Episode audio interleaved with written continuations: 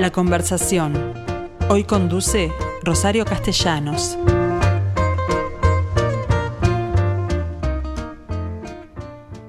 Pasado mañana, viernes 2 de diciembre, a las 19 horas, se eh, tendrá lugar la ceremonia de entrega de premios e inauguración del Premio Nacional de Artes Visuales que viene por la edición número 60.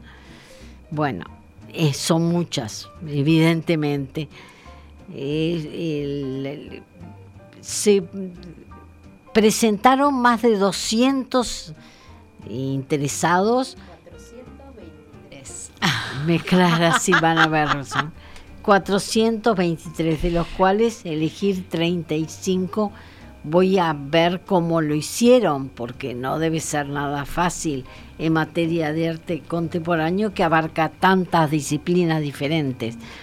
El jurado estuvo integrado por Amanda de la Garza, que es mexicana, directora general de artes visuales y directora además del Museo Universitario de Arte Contemporáneo de la Universidad de México, Autónoma de México. Por otro lado, Ricardo Pascale, un reconocido artista, también en representación de la Comisión Nacional de Artes Visuales, y Patricia Bentancur, que fue elegida por los participantes.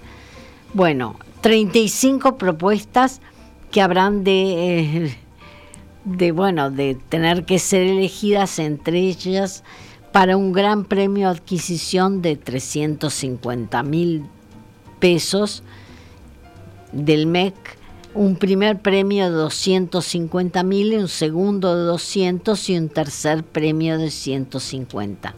Por otro lado, la Fundación de Julio Alpuy eh, va a entregar en forma independiente, pero dentro de los elegidos, un premio a la mejor pintura, a su entender, de 150 mil pesos.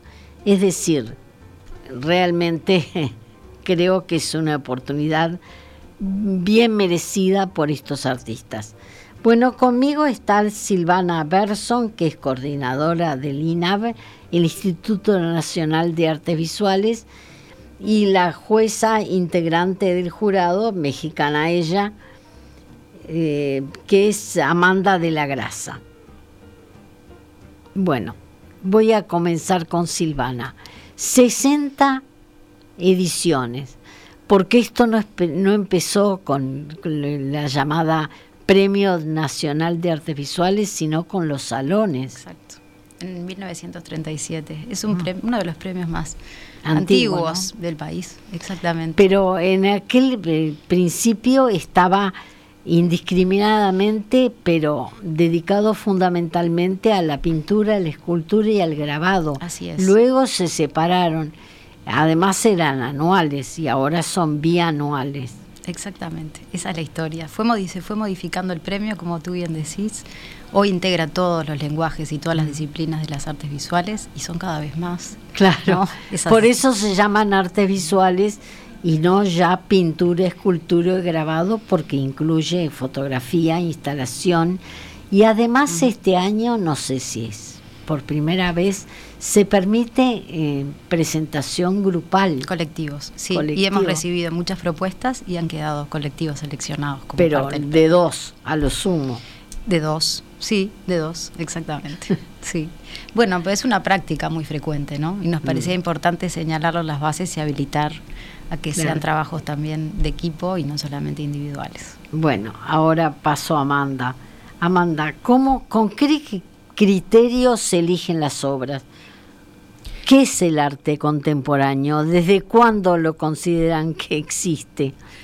Bueno, antes que nada, pues agradecer, por supuesto, el estar aquí contigo hoy y además eh, tener el privilegio de ser parte del jurado eh, pues los criterios siempre son eh, respecto de la solidez conceptual, en el caso de arte contemporáneo, la solidez en términos eh, también plásticos, en el caso de la pintura, de la escultura, es decir, que haya un concepto, una idea, además, por supuesto, Que se tenía que presentar. Así ¿Cómo se presentaba el proyecto? Bueno, hay una serie de criterios predefinidos en la convocatoria en donde hay que presentar, por supuesto, la trayectoria que también permite entender la obra que se presenta en el contexto y, eh, digamos, de una, de una carrera artística, eh, porque, bueno, es un premio dirigido a artistas eh, profesionales, es decir, artistas que han elegido hacer de, del arte una una profesión. Una profesión, una forma de vida.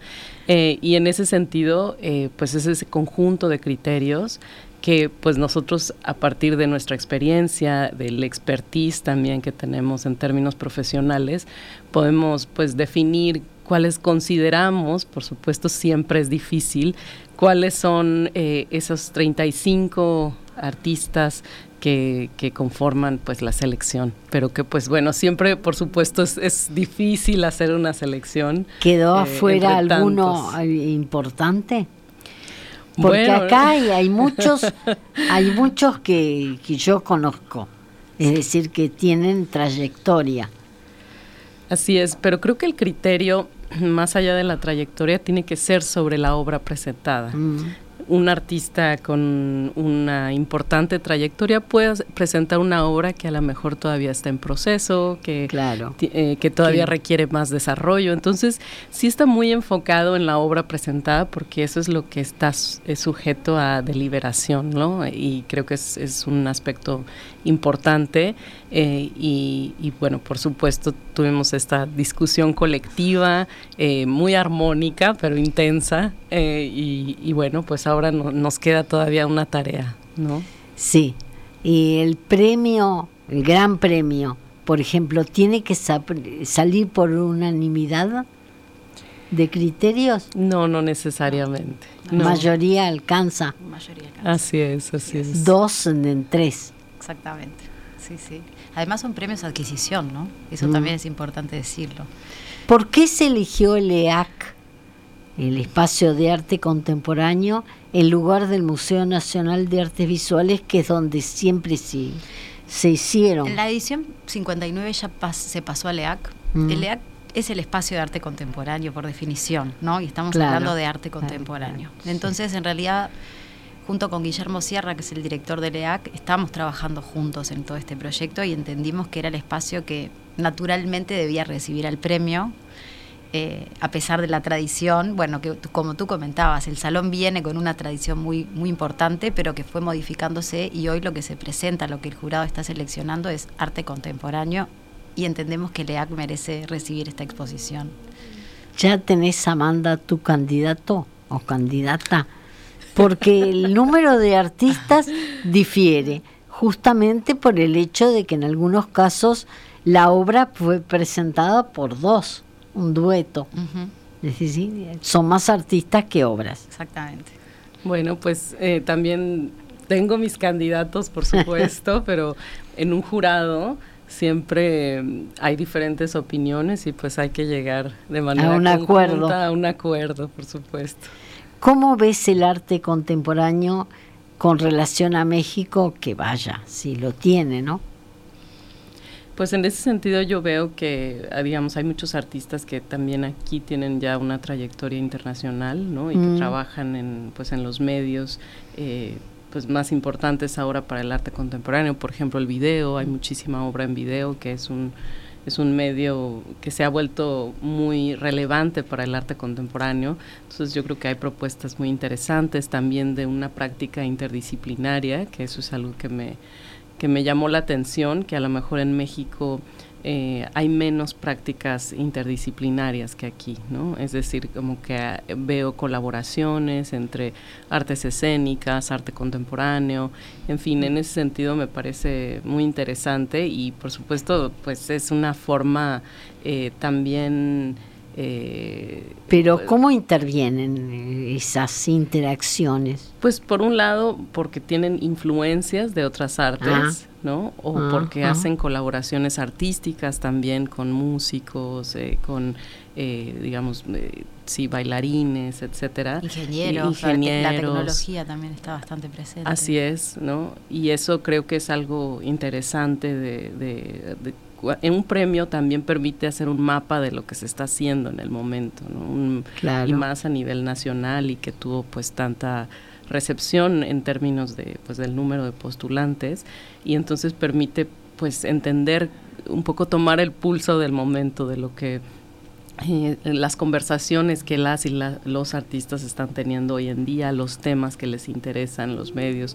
Entonces, en ese sentido, es parcial, por supuesto, ¿no? Eh, porque pues, siempre quedan cosas fuera, pero creo que en ese sentido es, es interesante también eh, ver qué, qué, es lo que está pasando. Y, pues, para mí que vengo del exterior, de fuera, pues es una forma muy interesante de conocer más sobre el arte contemporáneo de acá. Claro.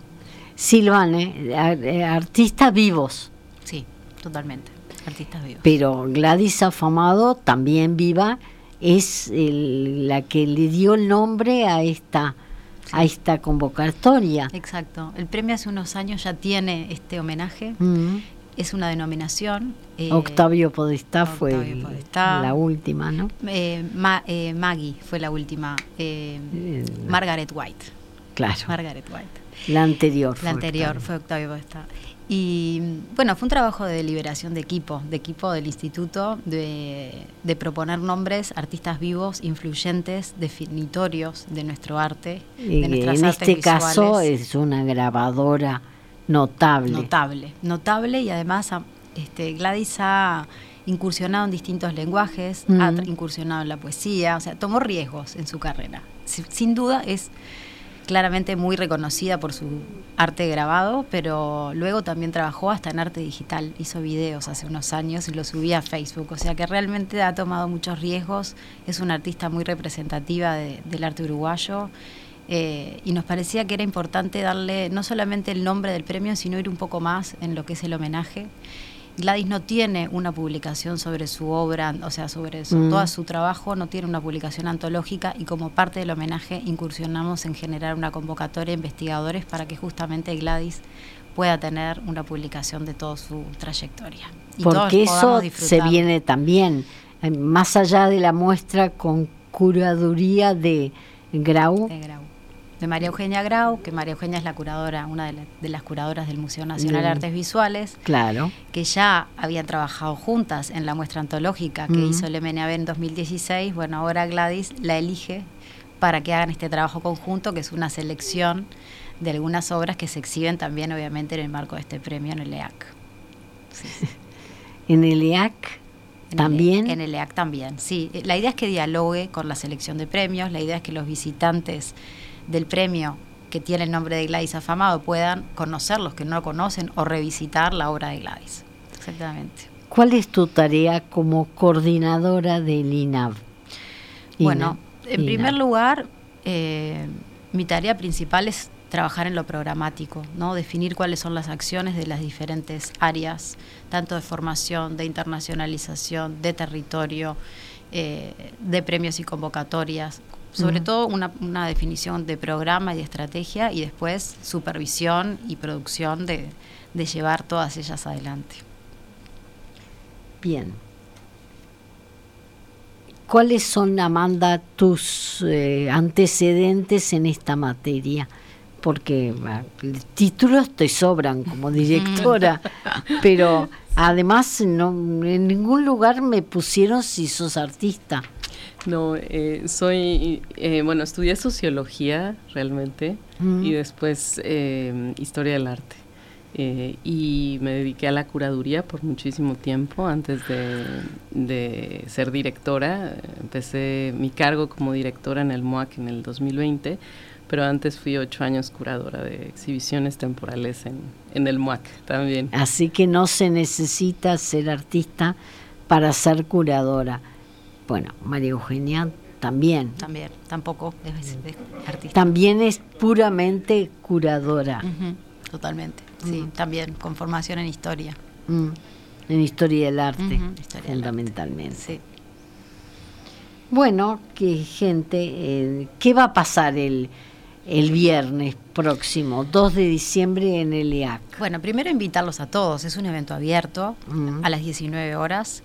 Tenemos una ceremonia de entrega de premios con presencia de autoridades, ministro, Pablo da Silveira, Mariana Weinstein, directora de Cultura, va a venir Gladys, que también es una gran alegría contar con ella porque claro. no está participando de, actividades públicas de ningún tipo y, realmente está muy emocionada con esto. Nosotros ni hablar que también, porque además hemos trabajado todo este tiempo con ella y estamos muy contentos de poder homenajearla con su presencia. Eh, y después tenemos la recorrida, la apertura de la exposición que va a ser inmediatamente después del acto de, premiación. De las 36 obras. Exactamente. ¿Tienen eh, alguna idea de cuál habrá de ser el premio de Julio del Puy? No, es todo un misterio. nosotros trabajamos, total, el jurado trabaja con total independencia mm. y nosotros estamos... Pero ¿se puede haber colado algún dato?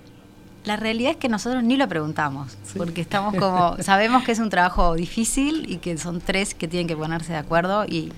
Cuatro premios además. Cuatro premios. Pero además quiero comentar cinco. sí, cinco. Que Amanda va a dar una charla sí. la que me parece que también es interesante invitar, es en el Centro Cultural de México, mañana, mm. jueves. Porque la Embajada de México se suma a esto, ¿no? Por supuesto, que invitamos a la Embajada y, ni hablar están colaborando con, la participación de Amanda en nuestro país.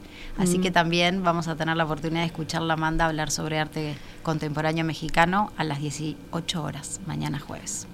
¿Solamente te vas a referir al mexicano vas a hacer una comparación como la que acabo de preguntarte hace instantes? Pues me interesaba hablar de arte contemporáneo en México, pero también de el modelo de funcionamiento del MOAC, eh, porque el MOAC es, un museo universitario, pero tiene características... Que además fue construido arquitectónicamente pensando en el, en el museo de arte, ¿no? Así es. Así es, eh, cumplimos 14 años el sábado pasado, el, cumpleaños del museo. Eh, es un museo muy joven eh, que por primera vez en México se construyó con una vocación de arte contemporáneo y que además pertenece a una estructura, una infraestructura pública de la universidad. Y creo que es un modelo interesante hablar de cómo interactúa con un ecosistema de museos en México, con por supuesto las prácticas artísticas. Eh, un poco en, eh, pues eh, platicar con, quienes acudan a, la charla sobre qué, qué es lo que está pasando hoy en México en términos de arte contemporáneo. Supongo que la arquitectura debe ser parte de lo que ustedes consideran fundamental para, para un museo de estas características, ¿no?